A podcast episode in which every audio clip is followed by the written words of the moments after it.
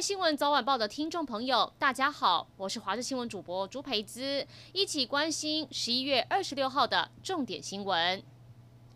卫福部嘉义医院麻醉科主任曾庆辉，他的二十八岁女儿在韩国大学念神学博士班，却在返家途中遭酒驾撞死。曾医师说，根据翻译告知，肇事者酒测超标。后来律师要转交肇事者的信，他伤心到无法面对。但根据律师透露，对方在信中没有提到自己酒驾。夫妻俩决定发起连诉，希望韩国政府正视酒驾致死的严重性。而女儿的好友也拍摄短片，表达对她的思念。未来免服兵役的体位标准将会重新设定。国防部预告，在常备役的身高免役标准将从原本的一百五十八公分以下改成一百五十四公分以下。同时，身体质量指数 BMI 和视力条件免服兵役标准也将会变得更严格。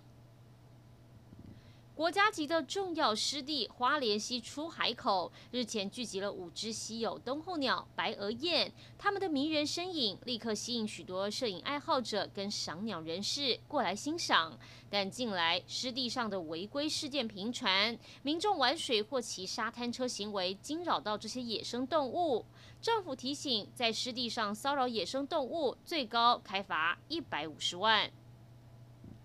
去年一月，台湾猕猴从保育类调整为一般野生动物后，高雄市农业局接获通报，饲养和喂食猕猴的案件持续增加。有民众拍到，最近在柴山一只断掌猕猴被人泼红漆。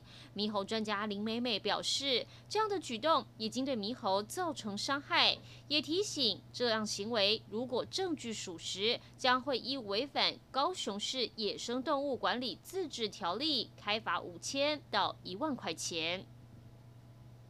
国际消息：阿根廷传奇球星马拉杜纳在当地时间二十五号因为心脏病发过世，享年六十岁。马拉杜纳十六岁就获选进入阿根廷国家队，两度带领阿根廷闯进世界杯足球赛冠军战。一九八六年，帮助阿根廷队拿下世界杯冠军，这也是他球员生涯顶峰时刻。但他同时也是一位极具争议的球员，有“上帝之手”的封号。一起来关心国内天气，提醒您好好把握今天，因为明天就要变天了。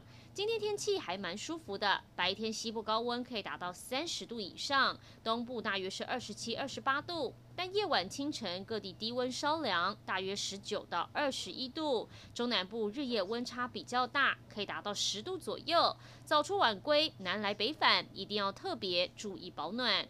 今天因为吹偏东风，台湾各地都是晴到多云，只有迎风面东部地区、恒春半岛偶尔会有零星短阵雨。但雨区预报也显示，明天东北季风增强，北部跟东北部天气转凉，北部及东部会开始有局部短阵雨，东北部接下来还会有局部较大雨势发生几率，提醒您注意天气变化。